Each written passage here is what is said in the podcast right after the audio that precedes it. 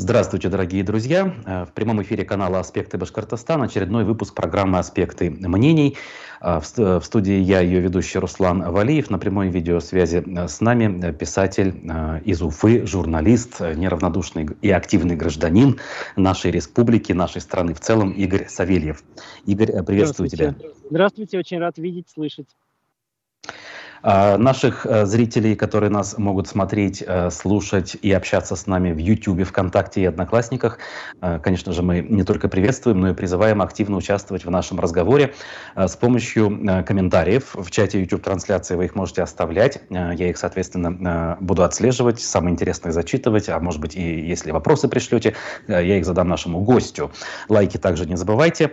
И все это можно делать не только в процессе прямой трансляции прямо здесь и сейчас, но и после, если вы смотрите нас в записи. Так, э, э, начнем, пожалуй, вот с чего я планировал. Это ваша, Игорь, скажем так, э, компания, даже не побоюсь этого слова, «Город без Z».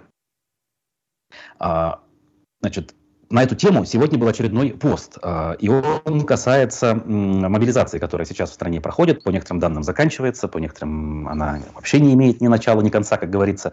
Вот. А, тут указано а, мысль, скажем так, ключевая о том, что гражданам, которые все-таки не поддерживают происходящие события, надо бы быть э, более бдительными, скажем так, и относиться к тем же повесткам, мягко говоря, э, более внимательно. Игорь, хотелось бы поподробнее, в чем смысл а, вообще самой акции в целом, город без Z. И вот в данном случае об этом посте более подробно хотелось бы поговорить.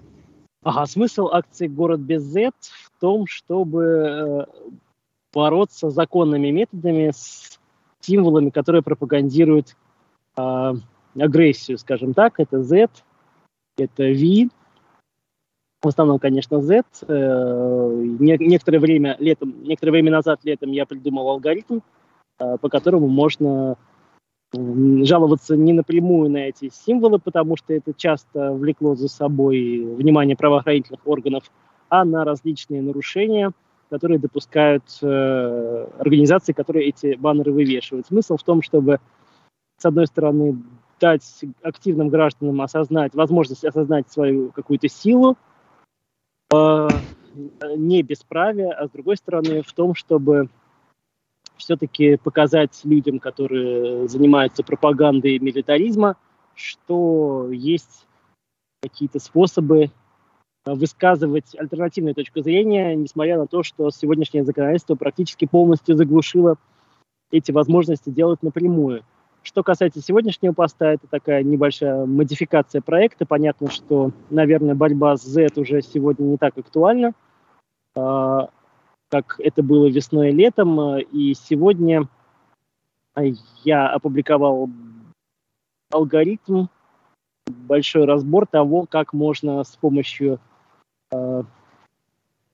помощью какого-то противодействия Z заявить о своей антивоенной позиции именно в контексте э, возможности замены мобилизации на альтернативную гражданскую службу, потому что э, пацифистское убеждение – это одна из, один из, одна из оснований для того, чтобы эта замена произошла, но эти убеждения должны быть доказаны, и ситуации, когда гражданин жалуется – Э, на Z, это юридически может считаться одним из доказательств. Понятно, что эта вся система, она совершенно в целом находится вне области права, потому что мобилизации в новейшей истории не было, и все ведут себя как попало. Мы знаем очень много случаев, когда законы э, в принципе никак не работали. Но это такая попытка выстроить какую-либо легальную ситуацию сопротивления тому, чтобы тебя, мобилизовали – когда другие возможности исчерпаны. Вот здесь сказано про важную деталь, которая действительно в законодательстве у нас всегда была и, в принципе, сейчас никуда не делась. Это альтернативная гражданская служба. Но для нее нужны основания, написано в посте. Антивоенные убеждения – одно из них, а, но их наличие должно быть доказано. Вот здесь хотелось бы поподробнее, а как можно доказать их? А, дело в том, что никаких четких критериев нет. законодательстве, и в правоприменительной практике. В принципе, мы понимаем, что никакой правоприменительной практики в связи с мобилизацией, в общем-то, нет вообще. И неизвестно даже, заменяют ли мобилизацию альтернативной гражданской службы. Есть даже юридический спор, э, возможно это или невозможно.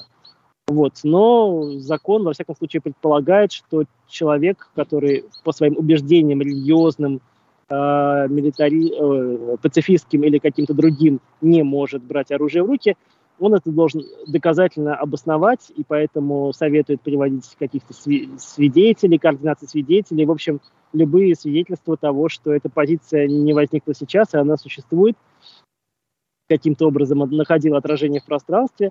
Вот, э, поэтому здесь нет никаких четких рецептов, что вообще может быть служить э, примером пацифистских убеждений. Вот, я считаю, что, конечно, обращение в связи с баннерами Z, это может быть таким свидетельством, если эти обращения официально зафиксированы. Угу. Зарегистрированы в какой структуре, кем? Ну, как я предлагаю в своем,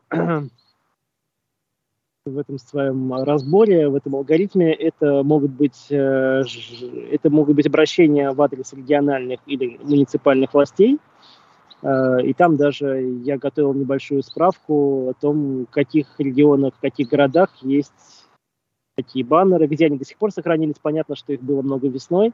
Наверное, сейчас они есть не везде, но тем не менее, э, в общем-то, каждый человек может, оглянувшись вокруг, увидеть такой объект, если ему это интересно, попытаться воспользоваться. И я делаю важную оговорку, что это такой запасной парашют, что нет никаких гарантий, что это сработает, и упаси Боже, кто-то воспримет это как руководство к действию для того, чтобы идти в военкомат и писать заявление об альтернативной гражданской службе. Конечно, это можно делать только в той ситуации, когда мобилизация уже неизбежна, и она уже началась в отношении конкретного человека. Понятно. Как один из способов попытаться что-то предпринять. Да, опять же, никаких гарантий нет. С начала э, того, с того времени, точнее, как вы предложили вот эту вот концепцию, наверняка уже какой-то бэкграунд э, сформировался, обратная связь от кого-то, кто-то что-то спрашивал, э, отправляя обращение в органы власти, кто-то, может быть, ответы получал какие-то. Вот э, что уже можно сейчас резюмировать из того, что накопилось? Я могу сказать, что какой-либо не скажу, что медийный шум, но какой-то, в принципе, внимание к проекту, не связанное с участием в нем, было несоизмеримо выше, чем, э, чем количество каких-то кейсов, которые люди пытались сделать. Э, возможно, я здесь сам немножко просчитался, потому что идея того, как можно собирать данные о нарушениях в организации и как на них можно реагировать, она была основана на каком-то представлении о подкованности человека. Вот, соответственно, ну, понятно, что я сам, поскольку работал журналистом и занимался чем-то подобным, мне это было делать легче, и по тем кейсам, которые публиковались в социальных сетях э, неравнодушными гражданами, их было очень немного, я увидел, что, как правило, это ну, просто какое-то описание ситуации, описание того, что там-то есть такой-то баннер, то есть это не совсем то же самое, что готовность как-то на это правильно реагировать, юридически правильно и так далее. Вот, поэтому, наверное, если бы я запускал подобный проект сейчас, я бы сделал его юридически попроще. Видимо, все-таки гражданам э, э, нужны какие-то действия, которые требуют меньшей подготовки. Угу. Ну, в общем, да. Почему это так происходит? А, к следующей теме хотелось бы перейти. Всякий раз, общаясь еще в свое время в студии радиостанции «Эхо Москвы» в Уфе, говоря о том, что происходит в стране, в республике, мы упоминали ситуацию со СМИ, с закручиванием гаек, с цензурой. И всякий раз как отдушину обсуждали книгопечатание, что вот в сфере книгопечатания все нормально, мы можем писать все, что хотим, и самое главное, все это можно печатать и легко в книжном магазине купить. Последние пару недель мы наблюдаем, что добрались такие и до этой сферы. А, пошли а, как минимум слухи, я уж не могу сказать, что это официальная информация, вроде даже кто-то опровергал, что книги Акунина, Быкова и прочих стали убирать с верхних полок на нижние, на задние, а, плюс вот это вот закона, законодательство про ЛГБТ, в том числе среди взрослых, опять-таки, а, и вам как автору как минимум одной работы, где эта линия, скажем, идет э, в качестве центральной, я сам, в общем-то, э, ложь Гамлета внимательно э, прочитал. И э, в этом смысле вопрос, все получается, вот это отдушина в виде книгопечатания, э, книг, э, в виде писательства как такового, она тоже уходит э, в прошлое? Скорее всего, да, но мы не можем говорить об этом убежденно, потому что пока, конечно, все то, что происходит, в том числе последние недели, в принципе, последние полгода, потому что это началось в марте, э, отдельные процессы начались в марте, но э, это все выглядит как какие-то отдельные шаги, связанные с отдельными структурами. Последняя история была связана с сетью Московского дома книги, который является государственной, единственной государственной книготорговой сетью в Москве, но помимо нее есть много негосударственных, и я себе не очень представляю ситуацию, в которой они добровольно на основании каких-то циркуляров будут убирать книги которые приносят им прибыль. Э, это возможно, наверное, только если эти книги будут объявляться экстремистскими или будет происходить что-либо подобное. Вот, пока говорить о том, что появляется какая-то инфраструктура, которая закроет эти все лазейки, об этом, наверное, рано говорить, но, конечно, есть какие-то сигналы. Э, внешне книготорговля работает нормально. Внешние издательства, которые издают эти книги, они по-прежнему существуют нормально. А, вопрос в том, будет ли развернута какая-то индустрия по их удушению, связанная с новыми цензурными законами или чем-либо еще, или это будут какие-то точечные э, удары в отношении конкретных издательств или конкретных авторов, как мы видим на примере Быкова, э, Акунина и так далее. Здесь надо сказать еще и то, что, в принципе, развод топовых протестных авторов российским книжным рынком, это на сегодняшний день превращается в некоторый обоюдный процесс, потому что понятно, что э, большинство из этих авторов, будучи известными, э, востребованными, критично относящимися к происходящему и находящимися вне России, они, э, скорее всего, будут отказываться от э, издания в России дальнейшего, и такие примеры уже есть. Если не ошибаюсь, новая книга Бориса Акунина выходит э, в прежде неизвестном, прежде небольшом э, европейском издательстве, которое печатало книги на русском языке. То есть, в принципе, я думаю, что, наверное, вот этот сегмент русской литературы и ее инфраструктуры вне российской юрисдикции, он будет э, лавинообразно расти, а, понятно, что, наверное, в каком-то количественном выражении это не помешает э, российскому книгоизданию, э, но если речь идет о конкретных авторах в качестве конкретных раздражителей, то вполне вероятно, что они исчезнут с российского книжного рынка в горизонте, там, не знаю, года-двух. Так, а вот если в этом смысле а, о вас поговорить, наверняка вот те издательства и, не знаю, там, э, конкретные люди в этих издательствах, с которыми вы до сих пор взаимодействовали, э, и сейчас с вами взаимодействуют, и наверняка уже какие-то разговоры есть. То есть, условно говоря, следующий труд э, Игоря Савельева, следующее ваше произведение, оно будет с учетом вот этих вот цензурных ограничений, которые сейчас на законодательном уровне, в частности, в плане ЛГБТ принимаются, или нет? Или и вы, и со стороны издательств еще вот это вот непонимание присутствует, о котором вы говорите, что еще мы не знаем, что будет за, завтра и послезавтра? Поскольку сейчас у меня нет на руках готовой рукописи, которую я бы предлагал издательству, то я не пристаю к своим коллегам, связанным с издательством, с какими-то абстрактными разговорами о том, что могло бы быть, а что нет. Я понимаю, что они находятся в непростой ситуации. Или нет? То есть таких вопросов не было? Да, я не обсуждал ни с кем из своего издательства вопросы, как в дальнейшем будут издаваться мои книги. И у меня в этом смысле, э, можно сказать, что нет образа будущего, потому что я не очень представляю себе, допустим, что будет вообще, и в частности с книгоизданием, с книжным рынком через полгода, через год, поэтому, в общем-то, гадать бесполезно. Я с вероятностью 50 на 50 допускаю, что это будет книга, изданная по-старому в российском издательстве, или это будут какие-то другие а, возможно, издательские проекты, которые находятся вне э, российской юрисдикции, или же нелегальные. Я это вполне допускаю, потому что понятно, что сам издат, возможно, ждет новое рождение, и это будет рождение гораздо более технически совершенное, чем советский вариант, потому что сегодня не требуется каких-то серьезных э, ресурсов для того, чтобы те же электронные книги выпускать на рынок в обход существующего законодательства. Вот поэтому у меня нет никаких мыслей, идей, надо пережить это непонятное время, и будет проясняться что-то, что касается того, что будет дальше. Единственное, что, конечно, я бы не хотел соответствовать тем цензурным требованиям, которые появляются сегодня. Вот. И я для себя это не рассматриваю, такую возможность. Ну а теперь о самом явлении как таковом хотелось бы поговорить. Вот все вот эти вот э, телодвижения, да, мы уже упомянули, в частности, попытку убрать книги Акунина и Быкова с э, полок.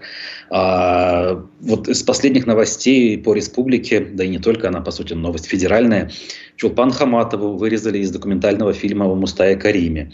Вот эти вот затыкания ртов, э, причем не в прямом смысле, разумеется, да, в переносном, когда э, людей убирают на задворке, как бы чего не вышло, как бы еще кто-нибудь их не увидел и не полюбил, условно говоря. В этом же ряду отмены концертов музыкантов э, различных, в том числе наших известных земляков, э, вроде Шевчука там, и Земфиры. Все это, казалось бы, было в нашем относительно недавнем прошлом. Все это было уже Э, переварено, скажем, обществом, э, обсуждено определенным образом, и были сделаны выводы, что это глупо, недальновидно и ни к чему хорошему не приведет. Сейчас это вновь происходит. Пока еще не тотально, но вот, как мы с вами выяснили, частично как бы местами это мы наблюдаем.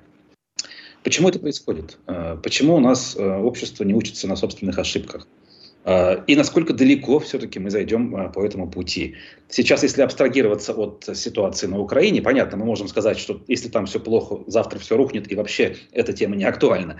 Возьмем а, как бы более-менее оптимистичный вариант, относительно оптимистичный. То есть э, ситуация будет относительно нормальной, а вот это вот закручивание гаек у нас будет продолжаться в таком духе или не в таком. То есть вот целый ряд вопросов получается. Как вы это себе видите вообще? Что происходит? Ну вот ключевое слово, которое вы назвали, это недальновидно. И на самом деле, мне кажется, что здесь вопрос о дальновидности, в общем-то, он в какой-то степени не стоит, потому что все это выглядит как очень сиюминутная попытка оседлать ситуацию, выиграть какие-то очки, выиграть время – и э, мне кажется, что люди, которые сегодня запрещают культуру таким образом, используют эти советские лекала, они все-таки э, видят будущее в горизонте, возможно, нескольких месяцев и совершенно не, не планируют что-либо долгосрочно, потому что понятно, что эта цензура, она не может просуществовать какое-то длительное время. И действительно, это вызовет все то же самое, что происходило в позднем Советском Союзе, когда все над этим смеялись и находили возможности это обходить. Сегодня таких возможностей в сто раз больше. Говорить всерьез о цензуре в искусстве невозможно с этой точки зрения. Возможно только говорить о наборе каких-то политических очков или запугивании э, здесь и сейчас без э, малейшего интереса к тому, что будет даже через полгода, через год. Угу. Ну, со стороны, когда происходит это вот условных чиновников и системы, окей, более-менее я понимаю, как говорится, объяснений не требую. Но когда что-то подобное происходит со стороны представителей, э, э, скажем так, либеральной оппозиции, я сейчас имею в виду внесение э, экс-главреда «Эхо Москвы» Алексея Венедиктова в список 6 тысяч разжигателей и подстрекателей войны э, сторонниками Алексея Навального, отбывающего срок.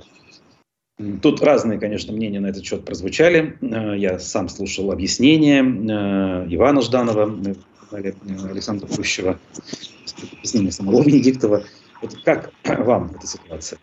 Значит, что касается действий штаба Навального в этой ситуации, мне кажется, что это тоже несколько недальновидная ситуация. И ну, самое разумное, что я об этом читал, и что, в общем-то, с чем можно согласиться, что любая оппозиция, оказавшись, э, в частности, в эмиграции и вообще в ситуации, когда э, и спектр ее действий очень ограничен, она начинает радикализовываться.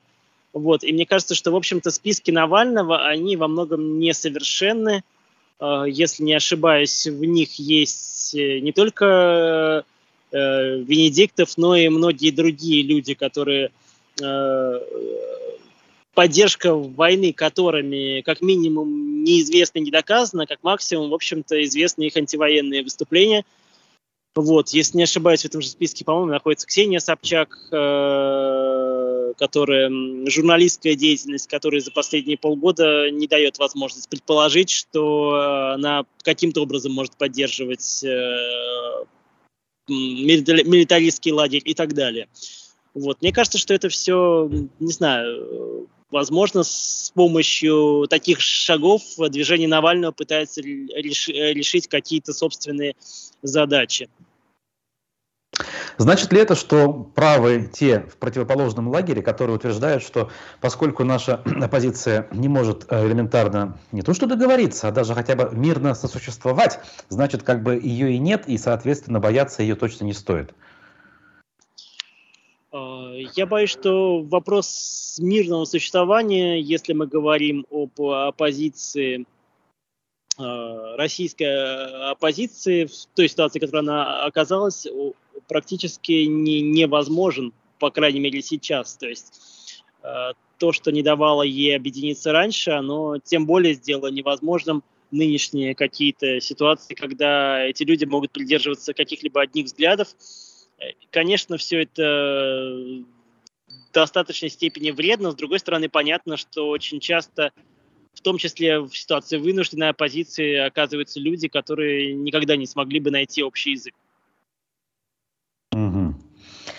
Ну, то есть, как бы это естественный процесс, каких-то далеко идущих выводов тут делать не нужно, просто живем дальше, как говорится, и э, каждый делает то, что может. Ну, в конечном счете все ведут себя в ситуации каких-то неизбежных действий. Я думаю, что вообще сегодня очень мало, малое количество людей, которые могли бы сказать о себе, что у них есть как, хоть какой-то план будущего, хоть какой-то взгляд на будущее. Угу, угу. А, упомянули мы вот сейчас а, Венедиктова, я упомянул Александра Плющева, бывших своих коллег по «Эху Москвы». И список иноагентов у нас был пополнен в очередной раз, минувшую пятницу. Туда, собственно, Плющев попал, а, Татьяна Фельгенгауэр и наш с вами э, соотечественник, земляк Руслан Габасов, активист запрещенного и ликвидированного движения «Башкорт», который ныне находится за границей. Э, как вам это вот событие? Оно совершенно рядовое, ожидаемое, понятное, ну типа как бы что, что другого можно было ждать? Или тут есть какие-то смыслы? В принципе, мне кажется, что это было совершенно ожидаемо. Э, мне кажется, что это было ожидаемо. Понятно, что я скажу скорее так, что списки иноагентов, наверное, с точки зрения э, тех людей, которые их составляют, могли бы сегодня пополнить очень многие люди, э, как вне России, так и внутри ее.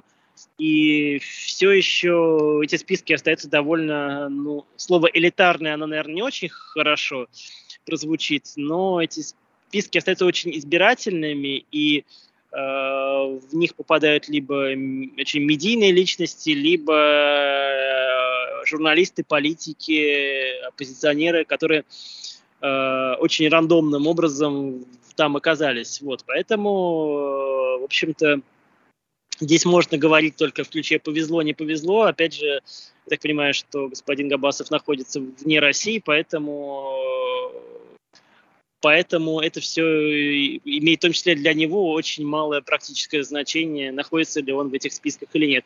Я не думаю, что они Э, действительно что-либо серьезное представляют для людей, которые уехали, а среди иноагентов э, тех, кто находится вне России, наверное, сейчас процентов 90, если не больше. Вот, поэтому я не думаю, что этот статус способен реально повредить, повредить этим людям, но это такая отрыжка эпохи, которая очень быстро закончится, как только это безумие каким-то образом будет пройдено. Вот вы известны в определенных кругах, уфимской общественности в частности, как человек, который с первых дней четко высказывает свою позицию по поводу происходящего. И высказывает ее последовательно, скажем так, без перерыва практически. Вот. Э, при этом как-то вот вам удается э, оставаться, во-первых, в стране, во-вторых, э, ну, открыто выступать. И мы не слышали о том, что были какие-то моменты, связанные там с протоколами и прочим, ну, далее по списку, так скажем. Как так получается? То есть эм, это так просто получается, и у вас, в принципе, готовность есть, если что, вдруг ответить, как говорится, перед теми, кто могут, могут возбудиться на этот счет. Прокомментируйте эту ситуацию честно говоря, мне очень сложно судить. Э, а, я, я не уверен, что я правильно расслышал вопрос. Мы говорим о тех, кто уехал за рубеж, да? Нет, нет, о вас мы говорим. Э, с первых о дней визах. вы Зачем? О, о позиции, которую вы высказываете относительно э, ситуации на Украине. Вы против. Э, но при этом остаетесь э, на родине. Это во-первых. Во-вторых, мы не слышим э, случаев э, о том, что штрафы какие-то выписаны были или не были. Вообще как? Э, угрозы, может быть, были, намеки. Или ничего этого нет. И вы все ждете, что когда же отреагируют, наконец, э, силовые структуры, например. Э, на самом деле, мне кажется, что та возможность или невозможность высказывать свою позицию, которая сегодня есть у тех, кто остался в России, она а, тоже, опять же, очень а, ситуативна, потому что если весной все это выглядело как полное тушение свободы слова, то постепенно все это превратилось в ситуацию, когда ну, контроль за социальными сетями, за какими-то независимыми площадками, он стал, становится все более избирательным. Mm-hmm. Вот, и наказания за какие-либо высказывания, они становятся все более неравномерными. Вот, поэтому здесь э, с какого-то момента это превратилось в такую рулетку, действительно, в принципе, э, здесь могут быть очень разные ситуации, э, вплоть до того, что, насколько я помню, в Уфе как раз было вынесено решение полицейскими о том, что э, высказывания в Инстаграме не могут рассматриваться как основание для какого-либо преследования, потому что Инстаграм, значит, это экстремистская сеть, и она не подлежит какого-либо анализу с этой точки зрения.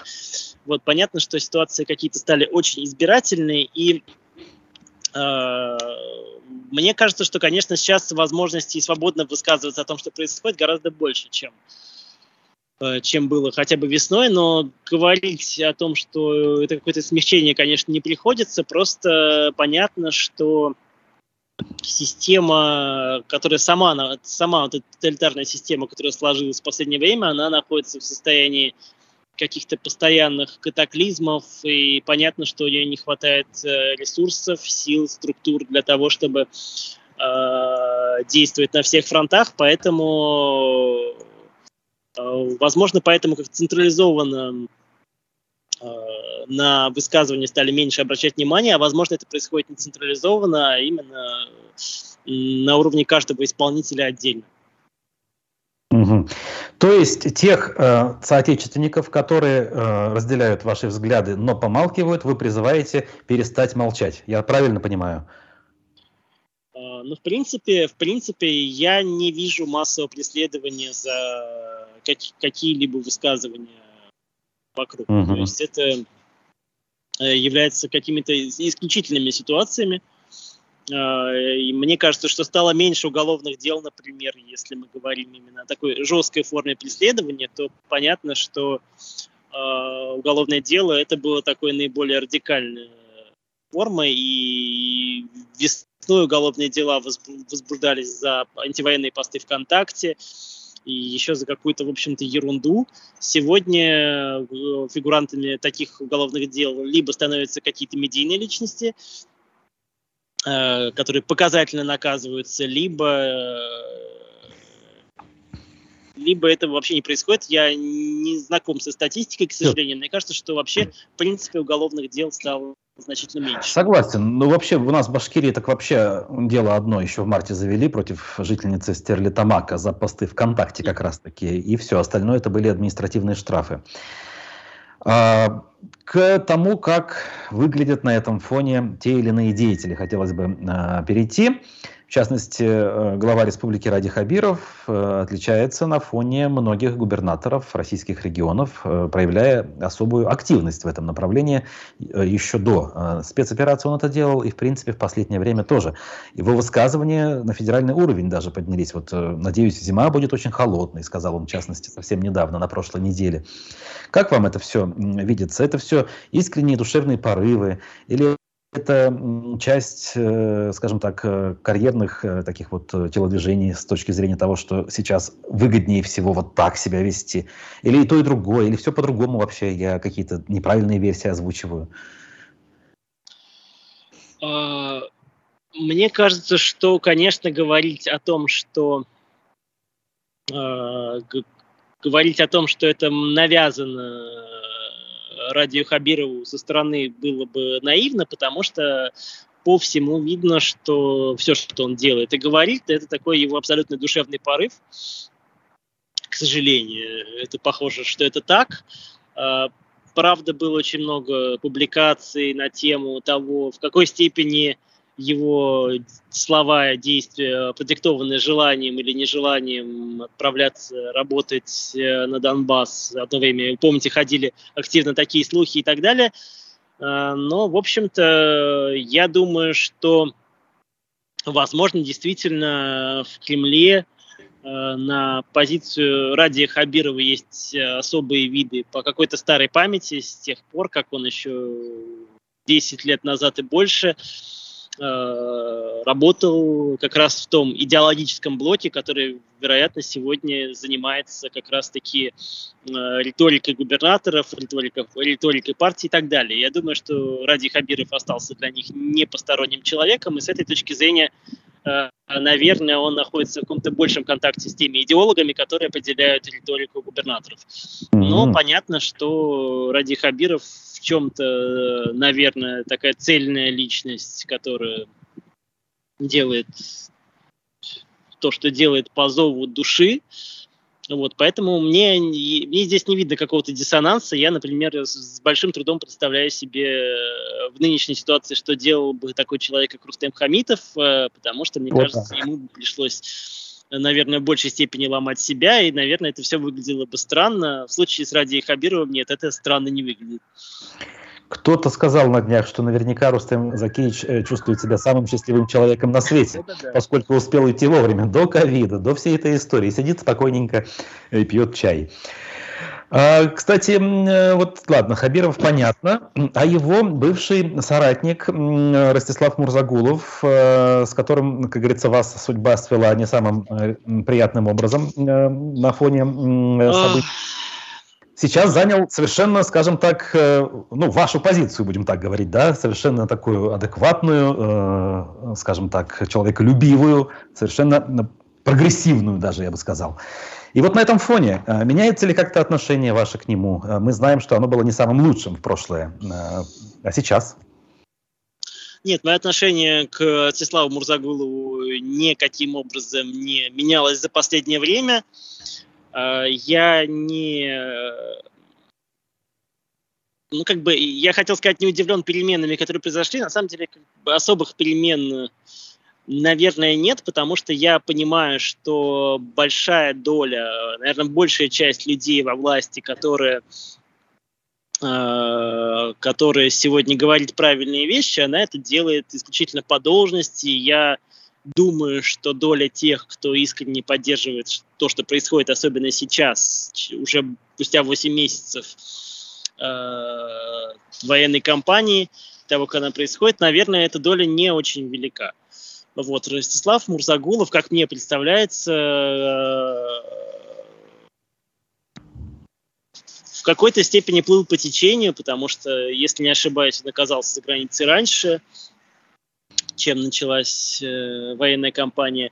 он оказался в оппозиции несколько раньше, чем началась военная кампания. Понятно, что счет шел там на неделю и на месяц. Я не помню, чем это было связано. По-моему, это как-то было связано с сотрудничеством с э, рэпером Моргенштерном, э, с которым Ростислав mm-hmm. в какой-то степени работал. Вот, э, с его преследованием и так далее. То есть в этом смысле он как мне кажется, плывет по течению, и, наверное, он чувствует человек, себя человеком, которому повезло оказаться по ту сторону реки, а не по эту. Ага. То есть он просто оказался в э, том месте в то время, когда э, выбор э, как бы был невелик. То есть, оказавшись там, ну как бы, а какую еще позицию можно занимать? Она единственно здравая, правильная, и очень удачно сложились карты. Правильно? Да, э, я знаю, что есть э, большая дискуссия, не дискуссия, что многие э, представители оппозиции из Башкирии, в том числе те, кто находится за границей, не пытались каким-то образом добиться того, чтобы Ростислав был исключен из команды Ходорковского и так далее и тому подобное. Было очень много сломано копий. На эту тему отвечал на вопросы Ходорковский. А, в общем-то, я, с одной стороны, понимаю, что, наверное, э, человек с бэкграундом Ростислава Мурзагулова совершенно неуместен в, той, в тех обстоятельствах, в которых он не находится.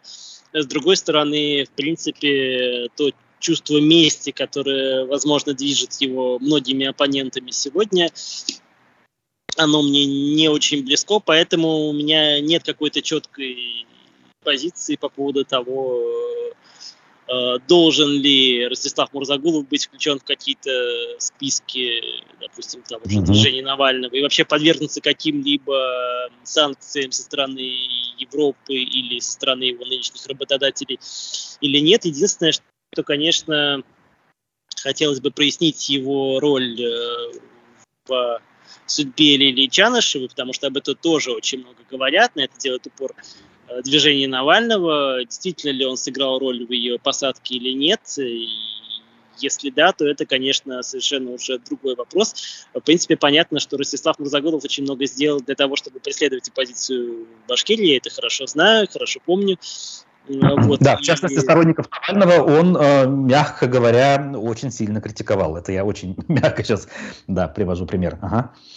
По поводу того, что он мог принять участие в, собственно, аресте Чанышева, и такая информация есть, я даже ее не слышал, если честно. Ничего а, себе. Такая информация, э, насчет информации я ничего не могу сказать, об этом заявлял э, движение Навального.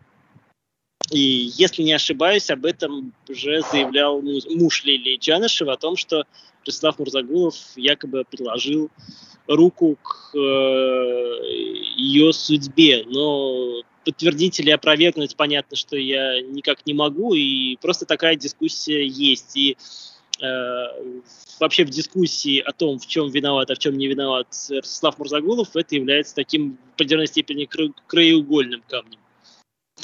Ну, я тут единственное позволю себе не то чтобы процитировать, а напомнить э, ту мысль, которую он неоднократно повторял, в том числе в свое время у нас в эфирах, э, и в последнее время особенно в своих эфирах он э, любит это повторять, что как раз-таки он был тем самым человеком в системе, который всячески на всяких закрытых заседаниях, наоборот, пытался сделать так, чтобы все расслабились и дали возможность оппозиции как-то себя проявлять. Но это опять-таки его слова. Мы утверждать не можем, было ли так на самом деле. Так, и резюмируя этот кейс про Мурзагулова, я лишь э, уточню, правильно ли я понял, что как бы кровожадность некоторых его оппонентов вы не разделяете, э, и в принципе, если он делает сейчас правильное дело, то пусть делает, но от этого как бы симпатий э, к нему проявлять вы не планируете.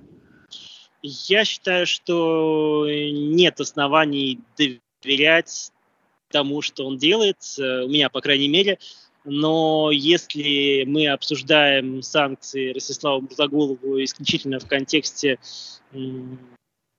его наказания или мести за те действия, которые он совершал ранее, то, в общем-то, э, ну, по крайней мере, мне это не близко. Честно говоря, мне предлагали выступить что-либо сказать по этому поводу, потому что Ростислав Мурзагулов в свое время предложил э, руку к моему уходу из республиканских СМИ, но у меня не возникло никакого желания этим заниматься. В принципе, еще и потому, что, как мне кажется, подобные разборки, они очень Э, в целом портят э, такое некое реноме российской оппозиции, потому что в основном все, что мы слышим, это такая грязня вокруг да. того же включения Венедиктова в списки, не включения, вот это все не совсем то, что, наверное, способствует вообще преодолению нынешнего кризисной ситуации. Да, здесь всецело поддерживаю и всеми руками подписываюсь, как говорится. А, кстати, Моргенштерна упомянули, да, мы с вами. Он тоже там все что-то как-то пытается. В последнее время относительно затих в политическом смысле. А, и вроде как даже в Россию собрался. Но обвинил Собчак в том, что он из-за нее не может вернуться. Дескать, э, она такие вопросы задавала сложные. Эм, это как вот сцена в суде из фильма «Мимино». Да? Вы такие вопросы задаете, что я как бы запутался. Эм, примерно так рассуждает сейчас Моргенштерн. Верите ли вы вообще в его позицию, я не знаю, в его слова? Насколько вообще данный музыкант, э, он э, сейчас должен быть, что ли, в центре внимания, в принципе?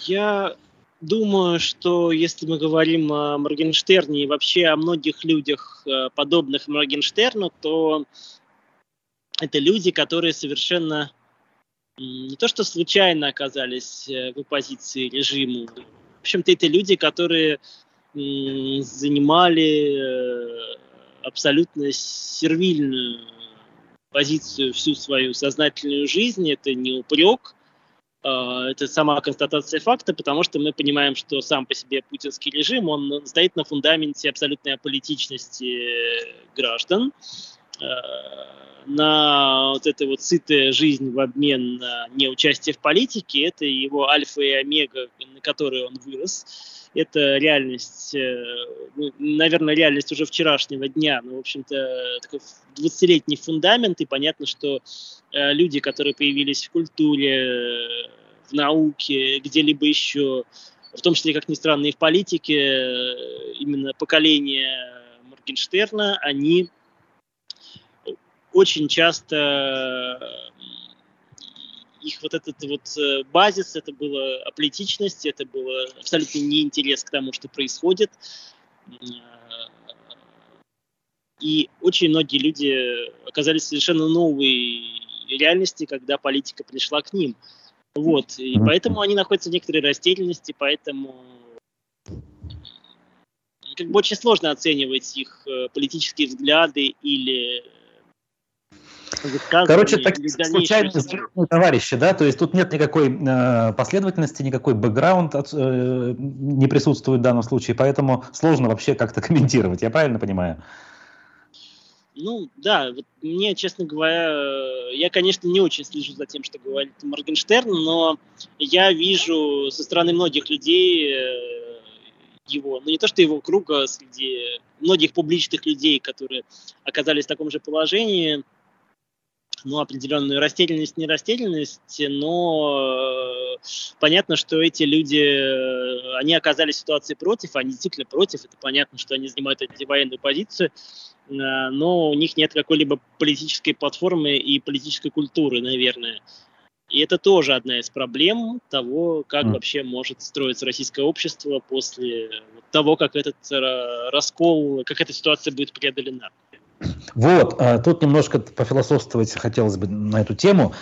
Есть разные точки зрения. Я часто слышу среди спикеров а, того же проекта «Эхо», который возник на осколках «Эхо Москвы», что если выключить существующую государственную пропаганду, а потом включить э, противоположную, хотя бы на месяц, именно пропаганду, то все будет нормально. А уже через месяц, после того, как эта противоположная пропаганда поработает, э, вернуться к истокам, к, скажем так, к свободе слова, когда будут звучать разные точки зрения. Вы этот оптимизм, я так понимаю, не разделяете, судя по тому, что вы же сказали. Нет, я не думаю, что пропаганда играет такую серьезную роль, чтобы она целиком э, формировала взгляды людей, которые сегодня той достаточно большой массы людей, которые поддерживают э, военную агрессию или вообще любые э, формы нетерпимости, которые сегодня расцветают. Вот, я боюсь, что пропаганда является в определенном смысле не то что следствием, но э, каким-то порождением тех проблем, которые э, есть в российском обществе и которые были э, заметены под ковер э, в 91 году, в 93 году, когда, в общем-то, э, когда одна политическая сила гнула свою линию и делала вид, что нет какой-то что нет смысла э, работать с какой-то альтернативной позицией. И эта позиция оказалась очень массовой, эта позиция, э, к сожалению, в этом состоянии под ковром, она, в общем-то, деградировала практически до фашистской, поэтому это большая проблема, которая, э, вероятно, не может быть решена сменой пропаганды, отключением пропаганды, поворотом рубильника и так далее, но вот эта проблема э, такого пред предчувствие гражданской войны, которая есть в российском обществе, она, к сожалению, э, я не думаю, что у кого-то есть э, рецепты, как это может быть решено. То есть жалоба жителя Башкирии Радио Хабирову на отказ включить патриотическую песню в кафе – это как раз-таки иллюстрация того, о чем вы сейчас говорили, да? что у нас вот есть очень серьезный водораздел, который может привести к таким трагическим последствиям. Э, ну, не хочется шутить про словами Довлатова, про кто написал 4 миллиона доносов, но понятно, что значительное количество людей э, увидели в том, что происходит, возможность э, реализовывать те модели действий, которые, э, которые совершенно немыслимы были там в какой-то реальности 20-летней, 10-летней, 30-40-летней давности. Вот. Почему это происходит? Это, конечно, такая большая э, антропологическая загадка, и э, для всех, мне кажется, это стало большим сюрпризом. Для меня это стало большой неожиданностью, что какие-то алгоритмы сталинского времени, потому уже без натяжек, да, без привлечения именно того времени, они сегодня оказались э, реальностью, и их не просто э, реанимирует пропаганда, с какими-то целями, а еще их поддерживают какие-то люди, которые, в общем-то, которые, оказывается, считали, что возможно такая модель действия в реальности. Угу. Ну, в общем, на этой не самой веселой ноте будем закругляться. Нашу повестку мы исчерпали. Спасибо большое. В гостях программы «Аспекты мнений» на нашем канале был уфимский все-таки писатель и журналист Игорь Савельев. Несмотря на то, Спасибо сейчас большое. находится не в Уфе, но в России. А, ставьте лайки, пишите комментарии, слушайте наши эфиры и следите за анонсами. Всем хорошего дня, берегите себя, до свидания. Спасибо.